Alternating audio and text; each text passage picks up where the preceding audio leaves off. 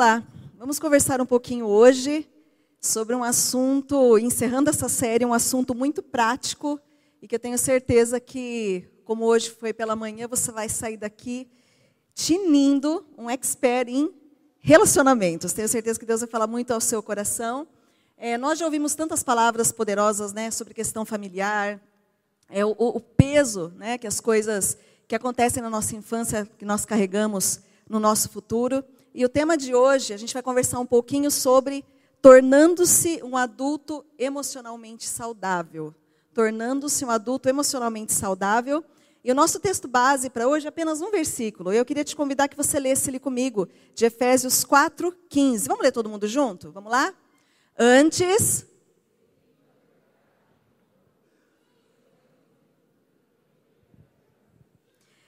Antes, seguindo a verdade em amor, cresçamos em tudo, em todas as áreas. É isso que Deus quer para mim, é isso que Deus quer para você. E eu gostaria de fazer uma oração contigo, pedir para que o Senhor Jesus fale com você. Como eu disse nessa manhã, eu sou apenas um canal. Esse púlpito é dele, esse altar é dele. Então, que a palavra de Deus, assim como falou muito comigo, que ela fale contigo. Abaixa sua cabeça um pouquinho, você que está em casa, queria orar por você. Que a palavra de Deus possa fazer aquilo que ela veio para fazer. Né? Que ela possa trazer arrependimento, que ela possa trazer cura. Senhor Jesus, obrigado, Senhor, por mais essa oportunidade de estarmos aqui essa noite. Para nós é uma alegria e o nosso coração se enche de gratidão, porque até aqui o Senhor tem nos ajudado, até aqui o Senhor tem nos guardado. Peço que o Senhor abençoe essa igreja, peço que o Senhor abençoe a vida de cada um aqui. Que a tua graça invada o coração de cada um de uma forma prática, trazendo esperança, trazendo um insight, uma mudança no modo de pensar, uma metanoia. Eu peço em nome de Jesus que o Senhor coloque as tuas mãos assim também naqueles que estão acompanhando essa programação em casa, que o Senhor os abençoe os visite falando ao coração deles através da tua palavra que é viva, que é pura, que é eficaz, em nome de Jesus. Amém? Amém. Que o Senhor Jesus também abençoe as nossas crianças ali que estão ouvindo sobre emoções também. Então, gostaria que você pensasse um pouquinho. Você aqui que já teve um encontro com Cristo, né? não importa o tempo aí. Tem gente que talvez faz seis meses, um ano, dez anos. Eu queria que você pensasse um pouquinho como foi esse encontro e o que Jesus transformou na sua vida através desse encontro. Eu tenho certeza que, assim como na minha vida, você teve muitas áreas, talvez algumas mais gritantes e outras não, né, não tão gritantes, mas que o Senhor Jesus foi trabalhando na sua vida. Quem pode dizer isso? Eu realmente eu tive uma transformação de vida, eu tive uma transformação muito grande na minha vida, em tantas áreas. E Deus, na sua infinita bondade e misericórdia, Ele nos encontra. Ele nos encontra, né, num determinado momento da nossa vida. E se você ainda não teve esse encontro aí de frente com Cristo, Ele quer te encontrar nessa noite. E é a coisa mais maravilhosa que pode acontecer na nossa vida. E a partir desse momento, muitos comportamentos mudam, muitos. Mas tem uma coisa que não muda, porque nós não damos tanta atenção a ela que é a nossa vida emocional. A gente acaba não dando tanta atenção a esse elemento emocional e algo muito importante, por isso que a gente tem falado tanto sobre saúde emocional. Então, o que, que, acontece? A maneira como nós somos criados, vocês já ouviram nas mensagens, vai lá no YouTube, se você quiser ouvir né, um pouquinho sobre cura, enfim. Nós somos criados, muitas vezes, algumas pessoas são criadas com mais afeto, tudo abraça, tudo beija. Outras, porventura, os pais são um pouquinho mais durões, né, não são tanto de demonstrar carinho, enfim, coisas que vão se reproduzindo né, de geração em geração. Então, essa forma como nós somos criados, você que foi muito abraçado, você que foi muito beijado, muito, você vai reproduzir, isso é natural. E você talvez que não teve tanto isso, a gente reproduz também, né? Tanto para o bem quanto para o mal. E a gente acaba levando isso nos nossos relacionamentos de uma forma automática, sem a gente perceber. E sem dúvidas, a maior parte dos nossos problemas emocionais giram em torno de pessoas. Você concorda comigo? Que muitos dos seus problemas, muitas coisas que desgastes, giram em torno de pessoas. É, é, envolve pessoas, não tem como. E, infelizmente, não tem como a gente fugir disso. Só se você for com Jesus para o céu. Porque nós somos rodeados de pessoas, nós vivemos cercados de pessoas, nós somos feitos para os relacionamentos. E nos relacionamentos, é uma, né, é uma faca de dois gumes ali. Nós encontramos alegria, satisfação e plenitude, não é verdade? Como a gente celebra os relacionamentos? Né? Tem relacionamento que faz tão bem para a gente, mas ao mesmo tempo, tristeza, decepção e incontentamento. Muitas vezes no mesmo relacionamento você vai ter isso, talvez no mês você vai ficar feliz com uma pessoa, você vai ficar triste, enfim, né, essa montanha russa. E amar devidamente, é o que a gente vai falar um pouquinho hoje. é a meta da vida cristã. Amar devidamente é a meta da vida cristã, é a essência daquilo que nós chamamos de verdadeira espiritualidade. E para amar de verdade, tem que ter maturidade. Confesso para vocês que preparando essa palavra, eu falei, Deus, ainda eu preciso caminhar muito. Preciso caminhar muito naquilo que o Senhor tem. E o nosso compromisso com Cristo deve incluir o relacionamento com outras pessoas, de forma madura. Então não tem como você ter um relacionamento com Cristo e você não ter relacionamento com pessoas de forma madura. E o nosso grande problema da nossa imaturidade emocional é um só. Nós conhecemos muitos versículos, mas a gente não sabe como pôr em prática isso. A gente acaba na hora não se tocando que a gente precisa colocar em prática algumas coisas. Até hoje pela manhã eu fiz uma brincadeirinha que eu quero ver se vocês estão espertos. Uh, o que, que diz em João 3,16? Quem sabe me dizer? Muito bem, porque Deus amou o mundo de tal maneira que deu seu Filho unigênito para todo aquele que nele crê não pereça, mas tenha vida eterna. Vamos lá, vou dificultar um pouquinho. O que, que diz 1 João 1, versículo 9? Quem sabe aí? Vamos ler a Bíblia, irmãos. Alguém sabe? Se confessarmos os nossos pecados, Ele é fiel e justo para nos perdoar e nos purificar de toda injustiça. Eu vou facilitar agora, tá? Salmo 23, versículo 1. Ah, a igreja já sabe que o Senhor é meu pastor e nada de nada terei falta. Então a gente sabe muitos versículos e muitas vezes a gente não consegue praticá-los de uma forma excelente. Então vamos lá, vou falar alguns versículos, alguns exemplos para a gente aqui. Pronto para ouvir e tardio para falar. Você já ouviu esse versículo, né? Que o homem seja pronto para ouvir e tardio para falar. Mas é difícil, né? A gente é rapidinho para falar e não é muito pronto para ouvir. Falar, falar a verdade em amor. Hum, Irar se não pecar. Ó, oh, você pode irar, mas não peque. Então a gente conhece esses textos, mas a gente tem muita dificuldade de praticar, de realmente colocar em prática essas verdades. E eu tenho sentido muito que essa época de pandemia, não só na parte relacional, mas é tempo da gente colocar em prática tudo aquilo que a gente realmente acredita. Na fé, enfim. Nós precisamos colocar em prática essas verdades que a gente acredita. E o resultado que nós temos visto de verdade, não só na nossa igreja, mas de uma forma geral, o resultado que a gente tem visto dessa imaturidade emocional é que nós não estamos sendo nem um pouco diferentes das pessoas que não conhecem a Jesus. Nossas famílias não estão sendo diferentes né, na sua maneira de se relacionar das pessoas que não conhecem a Jesus. Enfim, nós não estamos sendo melhores do quesito relacional. Talvez por esse motivo, os seus parentes, os seus vizinhos ainda não tiveram um encontro com Cristo. Talvez pela forma com que a gente tem se relacionado. E a realidade é a seguinte, que a gente vai fazer aqui hoje de uma forma muito clara. Você que está em casa também. A gente precisa avaliar o nosso nível de maturidade emocional. Você já parou para pensar nisso? Qual será que é o meu nível? Eu estou ali, estou bem, tô, sou uma pessoa madura. E eu queria fazer um teste com vocês hoje. Você seja muito sincero com você mesmo, tá bom? Que é bacana a gente ser sincero para a gente ver qual que é o nosso nível. Então vamos lá, vai aparecer para você aí a primeira imagem, que é um bebê emocional. O que, que um bebê emocional sente? O que, um bebê emocional faz? Então vamos lá. Um bebê emocional espera que as outras pessoa, pessoas cuidem de você emocionalmente e espiritualmente. Tem dificuldade em descrever e viver os sentimentos de forma saudável. E raramente entra no mundo emocional dos outros. É guiado constantemente por uma necessidade de gratificação. Gosta de receber elogio quando faz algo. É, espera que outras pessoas supram as, as suas necessidades às vezes as pessoas me consideram desatencioso e insensível. Não me sinto à vontade no silêncio ou sozinho, não gosto muito de quietude. Quando surgem desafios, dificuldades ou privações, tem vontade de desistir de Deus, da igreja, da célula, qualquer coisa que acontece, já desanima. A primeira coisa que você faz é se ausentar de algum desses grupos.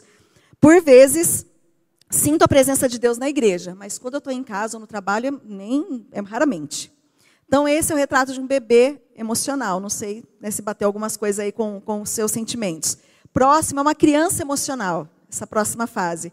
O que, que uma criança emocional né, carrega? Quando as coisas andam do jeito que você quer, você está feliz, você está contente. Contudo, se acontece qualquer estresse, qualquer decepção, rapidamente o seu interior se desfaz. Geralmente, as situações me atingem de forma pessoal e eu interpreto críticas e opiniões diferentes como uma ofensa. Quando não consigo as coisas do meu jeito, tenho um acesso de raiva, manipulo, fico nervoso ou nervosa. acabo sendo sarcástico com as pessoas ou planejo alguma, né, alguma vingança. Com frequência, acabo vivendo a espiritualidade de outra pessoa porque estou sobrecarregado e confuso demais sobre a minha. A minha vida de oração é principalmente falar com Deus, dizendo a Ele que Ele precisa resolver meus problemas. A oração é um dever e não uma alegria. É um retrato aí de uma criança emocional. Vamos passar para o próximo. O penúltimo, um adolescente emocional. Como que funciona na vida de um adolescente emocional? Não gosta muito quando os outros te questionam sobre qualquer assunto. Com frequência emite julgamentos e interpretações rápidas sobre o comportamento das pessoas. Você vê alguma situação, já, ó, é isso que está acontecendo, né? Julga. Não perdoa aqueles que pecam contra mim, evitando, cortando relação, né? deixando de conversar, deixando de cumprimentar. Inconscientemente, guardo registros do amor que dou. Olha, eu fiz isso para aquela pessoa. Estou guardando aqui. É, continuando aqui, tenho dificuldades para realmente ouvir sobre dores e decepções ou necessidades de alguém sem começar a se preocupar comigo. Nossa, está acontecendo com a pessoa, mas isso acontece comigo, né? Outra coisa, às vezes fico muito ocupado para passar um tempo adequado nutrindo a minha vida, minha vida espiritual. Frequento a igreja e sirvo as outras pessoas, mas desfruto de poucas alegrias em Cristo. A minha vida cristã ainda principalmente fazer e não estar com Ele. As orações continuam sendo eu falando e pouco ouvir Deus. E um retrato que todos nós queremos alcançar. Eu tenho certeza que você deseja isso. Eu desejo realmente me tornar uma adulta emocionalmente saudável. Então vamos lá. Como que seria isso? Esse ideal? Respeito e amo outras pessoas sem ter de mudá-las nem julgá-las. Valorizo as pessoas pelo que elas são e não pelos, pelo que elas podem me dar ou me oferecer ou pela forma que se comportam. Assumo a responsabilidade por minhas ideias, por meus sentimentos, objetivos e por minhas ações. Posso expor as minhas crenças e os meus valores para aqueles que discordam de mim, sem me tornar um adversário naquele momento. Sou capaz de autoavaliar com precisão meus limites, a minha resistência, as minhas fraquezas. Estou profundamente convencido de que sou inquestionavelmente amado por Cristo e por isso não olho para os outros buscando a aprovação de ninguém. Sou capaz de integrar, fazer coisas para Deus e ao mesmo tempo andar com Ele. É, a minha vida cristã é mais do que simplesmente servir a Cristo, é amá-lo e desfrutar de uma comunhão pura e simples com Ele. Esse é o retrato que eu quero ter. Vocês também? Amém? De verdade, é algo que eu tenho buscado, é algo que eu espero crescer em Jesus. Então, indiferente do estágio que você se encontra, nós precisamos da ajuda do querido Espírito Santo nessa caminhada. Nós não vamos conseguir sozinhos, é impossível. Então, indiferente do estágio que você está, Jesus quer te levar para um novo nível. Ele quer nos levar para um novo nível. E Deus nos convida, de verdade. A gente fala muito aqui sobre relacionamentos, né? Deus nos convida a praticar a sua presença e, ao mesmo tempo, a presença de pessoas em nossa vida. Segue a imagem de Jesus, o maior o cara da aglomeração, o cara das multidões, que sempre estava com pessoas. Jesus sempre estava rodeado por pessoas. O seu ministério foi marcado por pessoas, muitos encontros com ele, muitas curas, muitos sinais. Então, Jesus, onde tinha aglomeração, Jesus estava lá. Jesus era um cara extremamente relacional. Ele valorizava as pessoas. E Jesus, de uma forma tão pura e simples, ele nos resume a Bíblia, nos resume os seus 66 livros com apenas alguns versículos. E eu queria ler com vocês esse resumão de Jesus para nós. A palavra de Deus diz, olha só, pode passar o versículo. Ame o Senhor, o seu Deus, de todo o seu coração, de toda a sua alma e de todo o seu entendimento. Este é o primeiro e maior mandamento. E o segundo, semelhante a este, é: ame o seu próximo como a si mesmo. Está aí. A Bíblia resumidinha para você. Ame o Senhor, o seu Deus, com toda a sua força, com todo o seu entendimento, com todo o seu vigor, com tudo que você tem de melhor. E, ao mesmo tempo, ame o seu próximo como a si mesmo. E, de verdade, o que a gente precisa entender nessa noite é uma coisa muito simples: que eu não sou o centro do universo, o mundo não gira em torno do meu umbigo, as pessoas não têm obrigação de satisfazer as minhas necessidades. Eu não sou a última bolachinha do pacote. Sabe quando você acha que você é a última bolachinha do pacote? Que ninguém está te valorizando, enfim. Eu não sou a última cerejinha do bolo que todo mundo quer brigar para comer. Então, uma coisa que a gente precisa realmente guardar essas verdades, vai ter uma imagem aí, ó, uma tirinha. Aqui está dizendo que a Terra gira em torno do Sol uma vez por ano. O mundo gira em torno do Sol. Tem certeza? Eu achava que ele girava ao redor de mim. E muitas vezes a gente vive dessa forma, né? Achando que tudo, tudo tem que acontecer ao nosso redor. E olha só, se você olhar para o seu lado, para o seu cônjuge mesmo, para sua família, para os seus filhos, nós somos seres tão singulares, né? Eu tenho certeza que você que tem mais filhos, você vai falar como pode a gente ter, né, na mesma família, três ou duas criaturas tão diferentes uma, umas das outras. Nós somos muito singulares. Eu vejo em casa. A Suzana tem um temperamento completamente diferente da Luísa. São seres extremamente singulares em tudo, em tudo, em pensamento, em estilo. Nós somos criados assim, nós somos diferentes. Nós somos feitos à imagem de Deus. E essa pessoa que está aí do seu lado tem uma existência única. Olha para a pessoa que está aí do seu lado. Está vendo essa pessoa? Ela tem uma existência única. Deus criou ela de uma forma especial. E entender isso é o ponto de partida para a gente amadurecer. De verdade, eu saí daqui hoje pensando, conversei com um pastor que está em, tá em Sorocaba, numa igreja, pregando no aniversário lá de uma igreja. E eu cheguei falando para ele, falei, realmente, entender que a pessoa que está do meu lado tem um mundo diferente do meu, é o ponto de partida para tudo, para a resolução de todos os nossos problemas. E de verdade, praticar tudo isso, tudo isso que a gente está falando, você que está em casa, no começo vai causar muito desconforto, porque vocês vão ver aqui que são coisas que vai além daquilo que a gente é capaz de fazer. Mas a partir do momento que a gente colocar em prática essas coisinhas que a gente vai conversar aqui, tenho certeza que muitos dos nossos problemas emocionais vão ser resolvidos em nome de Jesus. Então vamos lá, vamos conversar um pouquinho sobre algumas marcas de um, de um adulto emocionalmente saudável. Talvez você já está craque já tem todas as marcas, talvez você vai ver que tem algumas que está aí, já vai pensando para responder na sua cela, com certeza vai ter essa pergunta lá. Então vamos falar sobre a primeira marca de um adulto emocionalmente saudável, que é baseia os seus relacionamentos entre eu e tu. Estranho, né? Entre eu e tu, mas vou explicar o porquê. Tem um livro de um teólogo judeu, Martin Buber, que ele fala uma coisa muito interessante. E o livro chama Eu e Tu. E ele escreve, ele usou, ele usou, esse pronome tu de uma forma pensada. Ele não usou você, eu e você. Ele usou o pronome tu indicando grande respeito. Geralmente esse pronome é usado na linguagem poética ou referindo-se a Deus. Tu és o Deus, né? Isso traz um, um, uma reverência, um respeito. E vai aparecer uma imagem para vocês que vai ilustrar um pouquinho isso. Olha só. É aqui que a gente vai começar. É a partir daqui. Entender que existe o meu mundo, entender que existe o mundo da outra pessoa. Pessoas são diferentes da gente, muito. E a gente entender isso é o que vai sanar muitos dos nossos problemas. Um adulto emocionalmente saudável valoriza, respeita, entende e ama as particularidades de quem está do seu lado. Um adulto emocionalmente saudável faz isso. E ele, no seu livro, ele trata muito a questão de que pessoas, muitas vezes nós vemos as pessoas como coisas.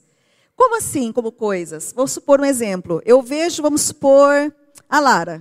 Eu vejo a Lara como uma possibilidade de fazer algo para mim. Olha, ela vai fazer tal coisa para mim. Eu não vejo ela como um ser único, especial, mas eu dependo dela para fazer coisas para mim. Muitas vezes a gente trata as pessoas dessa forma. Talvez o seu cônjuge, né, a gente precisa avaliar isso.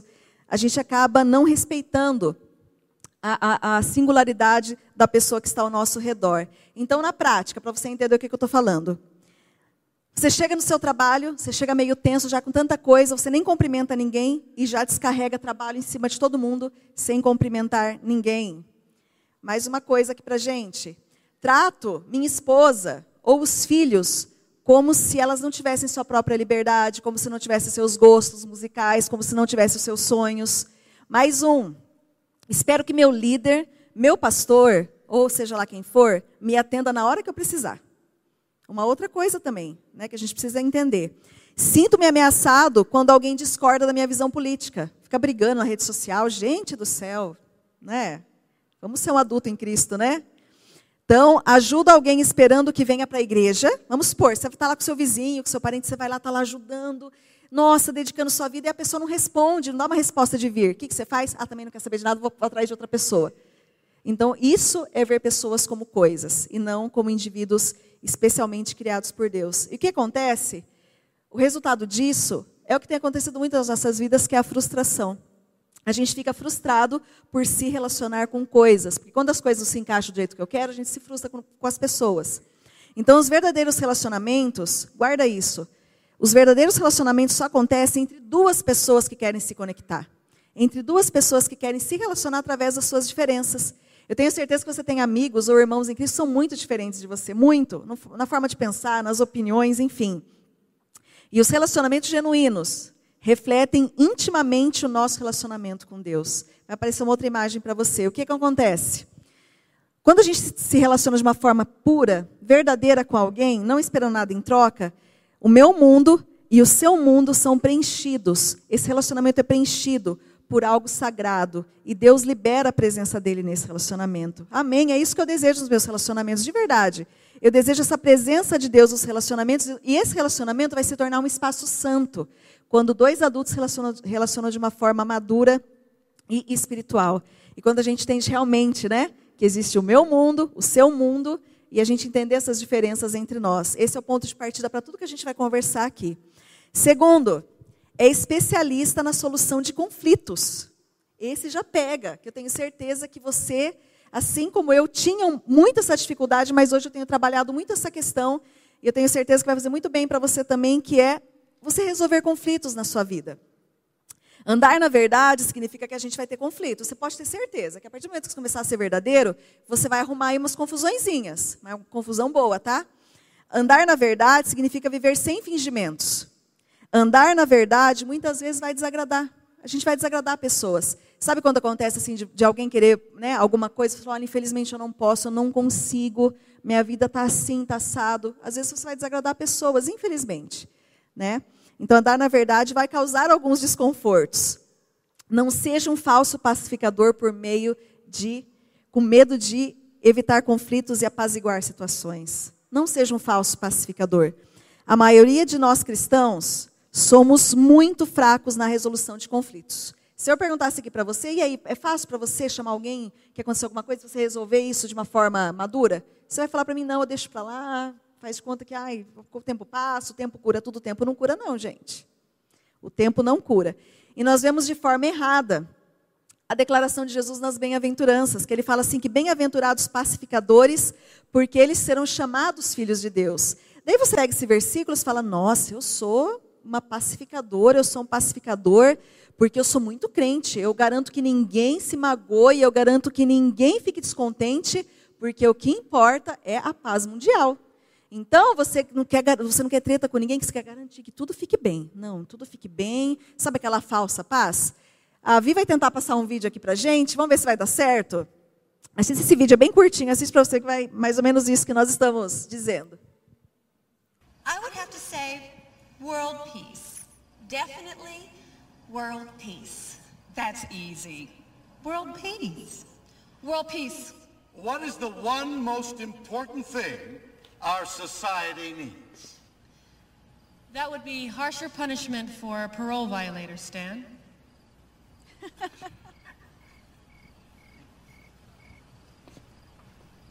and world peace. Uh.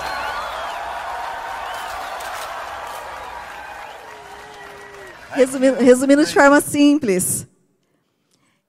Resumindo de forma simples, a verdade ninguém gostou, vocês viram? Porque o que importa é paz mundial. Né? Não, não, importa a punição severa, não. O que importa é a paz mundial. E a gente ignora assuntos que precisam ser tratados. Né? De uma forma simples. Então, vou colocar umas imagens aqui para você entender o que eu estou falando, tá? Pode passar. Olha lá, ó. Primeiro quadrinho lá em cima, aquela loirinha ali é Fernanda. Ela foi almoçar com seus amigos do trabalho, e os amigos do trabalho, ó, malhando o chefe ali. E ela não está concordando com aquilo, ela está ficando desconfortável com aquilo, mas ela não quer ser uma estraga prazeres, ela fica quietinha. O que, que ela é? Uma falsa pacificadora. Quadro aqui de baixo. O Bob, lá no final da mesa, ó, sai para jantar com algumas pessoas, ele está lascado financeiramente, ele foi porque tinha aqui mesmo, porque era né, algo de serviço, ele está muito apertado financeiramente, o que, que ele faz? Vou comer só uma salada, sabe bem o que, que tem de mais barato aí? Ele pede o prato mais barato. Na hora que chega a conta, né? Os amigos todos pediram tudo que tinha vontade de comer, pediram sobremesa, pediram as coisas mais caras do cardápio. O que, que acontece no final? Ô, gente, vamos dividir tudo aí no meio, né? Todo mundo, cada um dá um pouco. Bob fica fuzilando. Mas o que, que ele faz? Fica quieto. Né? O que, que ele é? Um falso pacificador. O último quadro aqui, a Ellen Gente, é nomes são fictícios, tá? Eu só dei, fui jogando aqui, não, não teve nada a ver com ninguém, tá? Ellen ama seus pais, que a critica pela maneira que ela, que ela cria os filhos. Ela ama muito sua família.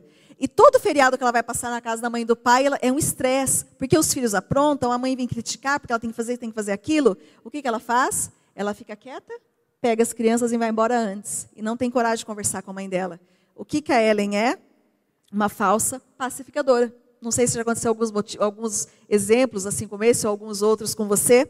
O problema em todas as situações é, guarde isso, a verdadeira paz nunca virá fazendo de conta que o errado é certo. Ó, você que está em casa, guarde isso. A verdadeira paz nunca virá fazendo de conta que o errado é certo. Os verdadeiros pacificadores, se você quer ser um pacificador, uma pacificadora, ama a Deus, ama os outros e ama a si mesmo o suficiente para perturbar a falsa paz. Eu vou começar a perturbar mais a falsa paz. Eu falei até hoje lá no Zoe, falei, ó, oh, eu vou começar a perturbar a falsa paz, vou procurar quem tiver que procurar. Daí o pessoal é comigo, eu falei, não. não tenho muitos não, estou brincando. Mas a gente realmente precisa ir por esse caminho. E os conflitos, gente, você, você vai concordar comigo, os conflitos não resolvidos são as maiores causas de tensões na nossa vida espiritual. Com certeza você concorda comigo, como a gente, isso atrapalha a nossa vida espiritual. E eu queria ler um texto para vocês. Eu não sei se eu projetei, Vi, o texto. Ah, projetei. Olha só. Palavras de Jesus para nós. Eu pedirei ao Pai e ele lhes dará outro conselheiro, falando da, da vinda do Espírito Santo, para estar com vocês para sempre. O Espírito da verdade. Guarda isso, o Espírito da verdade. O mundo não pode recebê-lo porque não o vê nem o conhece, mas vocês o conhecem, pois ele vive com vocês e estará com vocês. Esse Espírito da verdade. Deixo-lhes a paz, a minha paz lhes dou, não a dou como o mundo a dá, não se perturbe os seus corações e nem tenham medo. Muitas vezes eu li esse versículo de deixo-lhes a paz, eu nunca tinha pensado no sentido de relacionamentos. Porque o mundo traz para nós uma falsa paz, nos relacionamentos, nos casamentos. E Deus ele quer trazer uma, uma, uma paz de verdade, algo que Ele pode dar, e essa paz só virá através da verdade. Não tem como a paz vir com mentiras e fingimentos. Não tem como. E se você está com algum conflito com alguém, e como eu vou saber disso?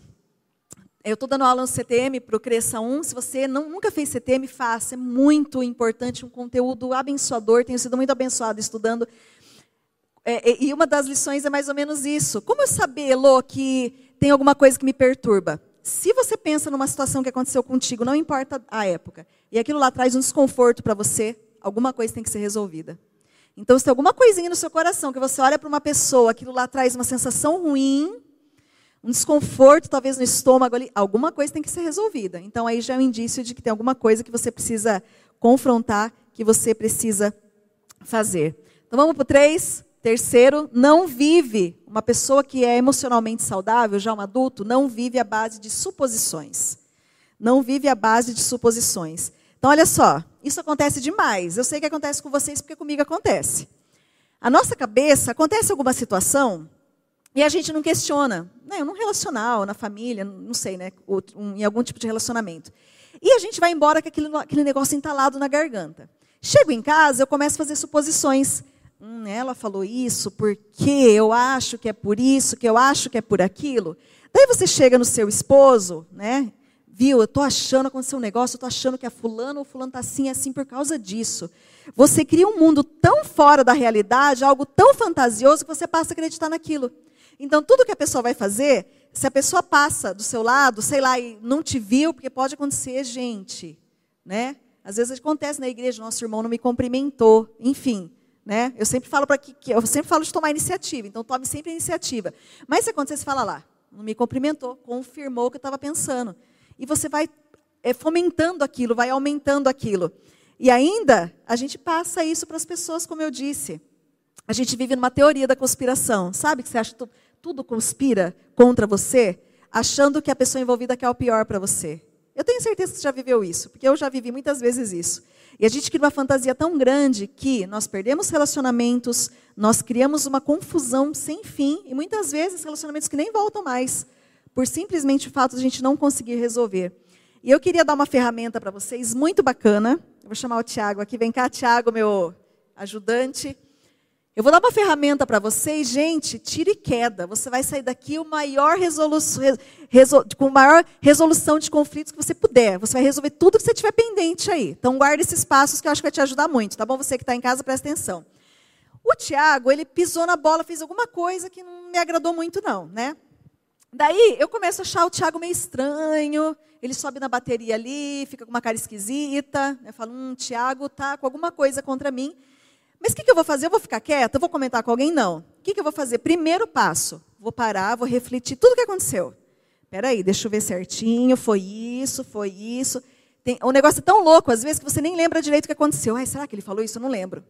Né? Você fica tão doido ali com o negócio que, enfim. Você vai parar, vai refletir, foi isso, eu acho que ele pensa isso, eu acho que ele está sentindo isso. O que, que eu vou fazer? Vou chegar no Tiago, né? Oi, Tiago, tudo bem? Tiago, ó, você sabe que a gente é irmão aqui em Cristo, mas eu queria. Eu tenho uma suposição na minha mente, eu estou pensando algo. Será que eu posso confirmar isso com você? Ele, ele me deu permissão, tá? Já é um bom sinal. Tiago, eu tô achando que você está meio esquisito comigo, você passa e não me cumprimenta, na célula você, né, não sei, você tá... tem alguma coisa estranha acontecendo entre nós? Tem, misericórdia tem. Como a gente pode resolver isso? Fala para mim, o que foi que aconteceu? Vamos resolver isso de uma forma cristã, pode ser? Amém, gente, assim começa. Não é simples? É simples, não é? Não parece tão complicado. Mas é algo que. Obrigada, Tiago. Mas é algo que. Aplaudo o Tiago, gente. Gente, parece que é uma coisa muito complicada, mas isso daqui é algo que vai trazer muita cura na nossa vida né? Você tirar algo da cabeça e colocar e conversar com alguém, né? Olha, está acontecendo isso. Eu já fiz isso várias vezes, várias vezes mesmo, de ter pessoas que às vezes você percebe que tá, você manda uma mensagem. Gente, o WhatsApp fala muito, hein? Então, se você vai mandar mensagem, você manda uma mensagem para alguém, geralmente a pessoa te respondia, mandava um beijinho. Daí você manda, oi, você está bem? Estou. Encerrou a conversa. Peraí, uma coisa errada. Tá bem, metou. Isso aconteceu comigo, um exemplo, não vou falar o nome, somos mega amigas, te amo. E eu fui conversar com ela, falei, olha, é, eu estou percebendo que você está assim, você está me respondendo assim. Falei tudo o que eu estava pensando. Isso procede? Não, Elô. Falei, não, peraí, você não é assim, o que está acontecendo? No fim, ela conversou, não, Elô, é que aconteceu isso. Tipo, uma coisa tão maligna que não tinha nada a ver. A gente conversou, falei, olha, me desculpe, mas não foi isso, está errado, né? Enfim. E, e, tipo assim, ó, não voltou naturalmente. Então a gente precisa realmente fazer isso. É, e você pode aplicar isso, presta atenção, você que está em casa. Você pode aplicar isso para qualquer nível de relacionamento, no seu trabalho, na sua casa, com seu marido, com sua esposa. Você pode aplicar com filhos, com irmãos da igreja, né? Você pode aplicar também, se vê que o seu cachorrinho está esquisito com você, chama ele fala: vem cá, meu filho aconteceu alguma coisa com o seu gato, você vai aplicar isso com quem você quiser. E eu tenho certeza que você vai colher frutos desse, dessa atitude. E para terminar esse ponto, uma frase que eu quero que você guarde. O pastor Ricardo uma vez citou, eu guardei ela no meu coração, eu lembrei de colocá-la hoje aqui. Eu não acho, eu não penso, eu me comunico. Amém? Eu não acho, eu não vou ficar achando coisas. Chega de achismos. Ai, eu acho que a Paula está esquisita. Eu acho que. Não, eu não acho nada. Eu não vou ficar pensando. Você vai se comunicar com a pessoa. Quarto e penúltimo ponto: tenha suas expectativas equilibradas. Nós falamos muito sobre isso aqui na igreja. Até o pastor falou: vou pregar novamente sobre a maldição das expectativas. Então, vou fazer umas perguntas para você. Você espera muito das pessoas?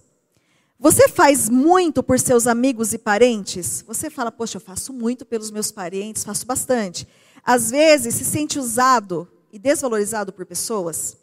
Você tem sofrido esperado retribuição pelo que fez aos seus filhos, ao seu cônjuge, aos amigos, aos líderes? Você espera alguma retribuição? Você idealiza as pessoas em relação à unção, maturidade e perfeição que elas deveriam ter? Aquela pessoa deveria ser mais ungida, aquela pessoa deveria ser mais madura, enfim. E você descobre que elas são meros pessoas meros mortais, cheias de fraquezas e falhas? Fique frio ou fique frio, seja bem-vindo ao, clube, porque todos nós temos a maldição da expectativa em nós. E isso que Deus quer quebrar isso nas nossas vidas. As expectativas inapropriadas e confusas criam caos e incontentamento por onde, por onde passam. Não tem como. Uma pessoa com, com, altas expectativas vai sempre ser uma pessoa amargurada, porque nós somos humanos, a gente não vai conseguir suprir todas as expectativas. É impossível. É impossível. Mesmo que a gente tente equilibrar tudo, não tem como. Não tem como. Na prática, algumas coisas na prática aqui pra gente. Pensamentos que vêm de uma pessoa que tem altas expectativas. Tá louco? Na minha família, meus irmãos, ninguém cuida dos meus pais. É só eu que cuido, só eu que faço, só eu que vou no mercado, só eu. Meus irmãos não fazem nada, eles querem que eu faça tudo sozinho. Outro exemplo. Ai, se realmente a Jana se importasse comigo, ela teria mandado uma mensagem para mim. Ela teria lembrado do meu aniversário, ela não se importa comigo. Outro. Como assim? Essa igreja, aquele irmão está sofrendo, não apoiou aquele irmão? Essa igreja, ó, não está com nada, não, não cuidou. Outro.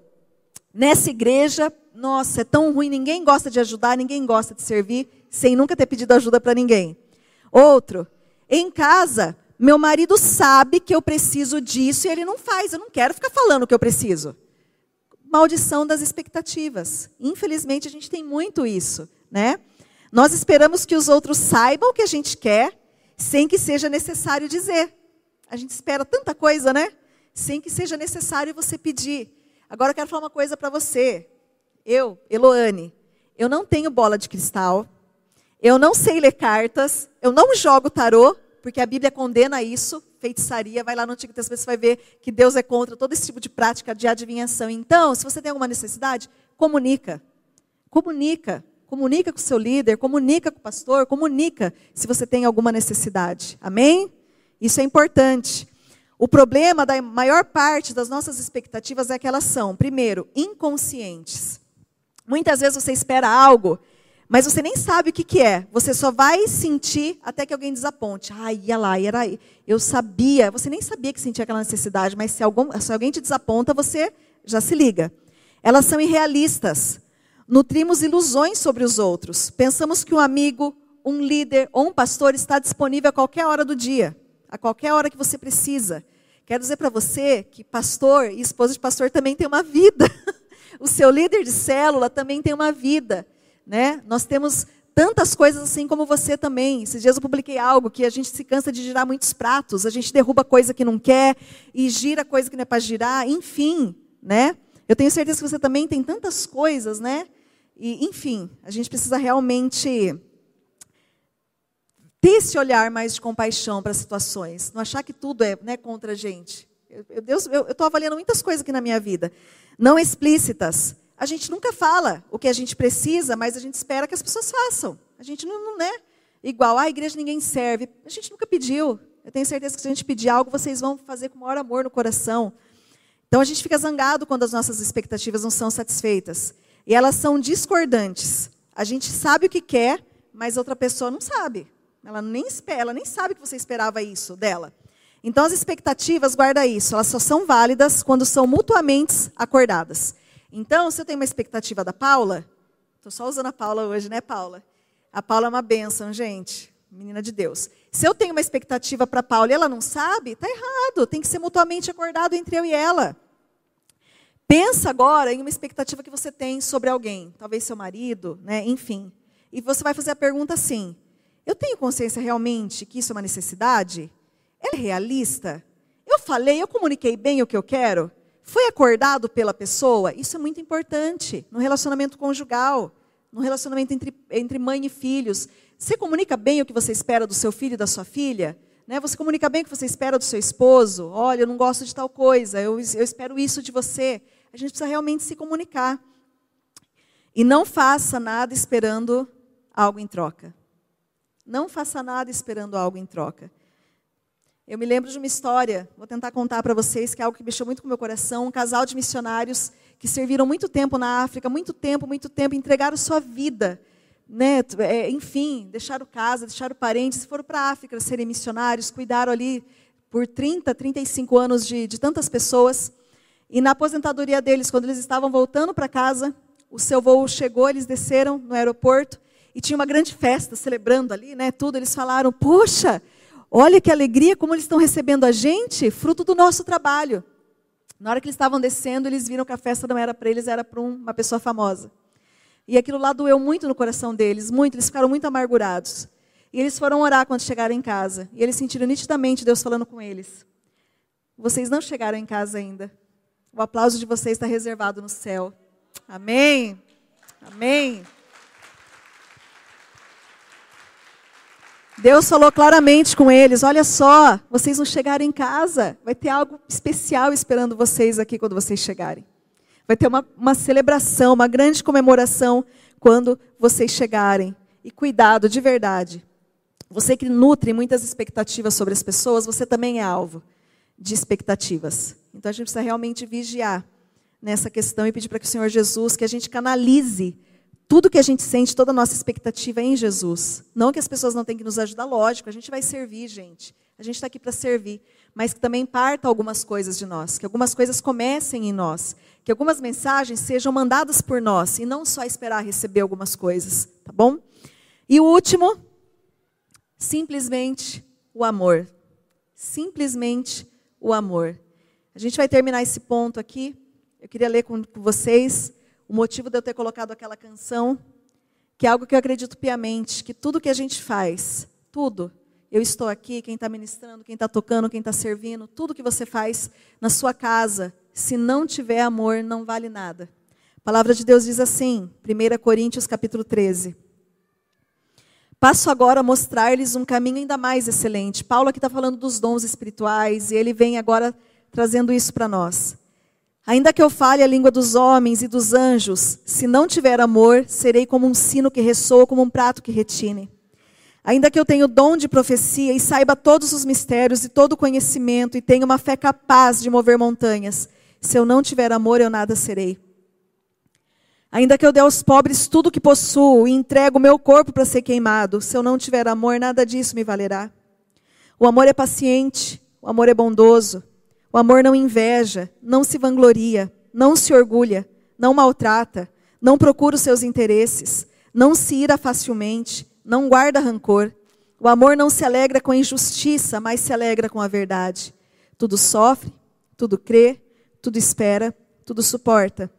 O amor nunca acaba, mas as profecias desaparecerão, as línguas cessarão, o conhecimento passará, pois em parte o conhecemos e em parte profetizamos. Quando, porém, vier o que é perfeito, Jesus vai voltar, o que é imperfeito desaparecerá. Quando eu era menino, quando eu era menina, eu falava como menina, pensava como menina, ou vestia-me como menino e raciocinava como menino. Quando me tornei homem, quando me tornei uma mulher, deixei para trás as coisas de menino.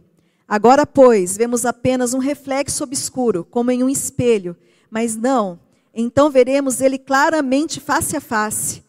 Agora o conheço em parte, então o conhecerei plenamente, da mesma forma como sou plenamente conhecido por ele.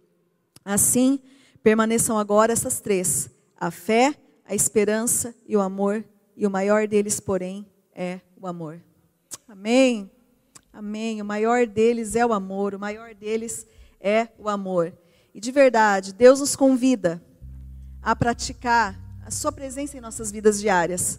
Por isso que a gente fala tanto, tanto do, do tempo a sós com Deus aqui. Faça seu tempo a sós com Deus. Busque a Jesus. Cante louvores para Ele na sua casa. Ouça música. Adore ao Senhor na sua casa. Tenha o seu tempo de oração. Tenha o seu tempo de buscar a presença de Deus. E ao mesmo tempo que ele te convida a essa prática da presença dele, ele te convida a praticar isso na vida de outras pessoas. É por isso que nós estamos aqui, por meio do nosso amor verdadeiro a elas. A vida de oração de Jesus, Jesus era um cara que orava muito, muito, ele sempre se retirava para orar. A vida dele contemplativa resultou na sua habilidade de estar na presença de pessoas. Ele orava e já ia estar com pessoas. Ele orava e ia realizar um milagre. Ele orava e ia, ia amar as pessoas. E da mesma forma, do nosso tempo contemplativo com Deus, o que a gente está fazendo aqui agora, isso é um tempo contemplativo. Nós somos chamados a estar com essa mesma atitude na presença das outras pessoas. Por isso que nós somos uma igreja em células. Por isso que nós falamos tanto sobre relacionamento, quão importante nós estarmos juntos. Um dos maiores presentes, de verdade, eu acredito nisso, um dos maiores presentes que nós podemos oferecer ao mundo é sermos adultos emocionalmente saudáveis. O maior presente que nossa igreja pode oferecer, que a sua célula pode oferecer, é ser uma comunidade de adultos emocionalmente saudáveis, que amam devidamente, que não esperam nada em troca. E é isso que Deus espera de nós. É isso. É isso que Ele espera de nós. Além de poder, de, de precisar dele, assumir um compromisso com Ele, romper com esses padrões destrutivos que tem nos barrado, que tem nos segurado. Eu comentei hoje cedo que a nossa igreja é alvo de muitas profecias. Muitas profecias, muitos pastores, muitas pessoas que não nos conhecem. Quando o Ricardo vai em alguma igreja, as pessoas vêm profetizar sobre a vida da nossa igreja e você faz parte dela. Diga, a nossa igreja vai levantar políticos de, que pertencem a ele. Que a nossa igreja vai ter, vão, vai, vai ter muito, muitos empresários que vão surgir daqui, empresários de sucesso, muitas profecias. Se você é empresário, pega essa profecia, agarra essa, essa profecia. Nós recebemos também já umas quatro vezes a profecia de que a nossa igreja vai ter uma escola de ensino médio, ensino infantil. Quatro vezes. Algo sobrenatural. Então nós cremos que Deus quer liberar algo novo sobre nós. Ele quer, tem alguma coisa barrando. E isso se chama o amor. Isso se chama o amor. Nós precisamos realmente aprender a amar de verdade, a amar o próximo, a amar nossa igreja, a amar nossa célula, viver, expressar esse amor para as pessoas. E a partir do momento que as pessoas começarem a ver em nós esse amor transbordando, como diz a palavra de Deus, o mundo saberá que nós somos discípulos dele. A partir do amor, tudo começa e tudo termina no amor. Amém? Queria te convidar a ficar em pé.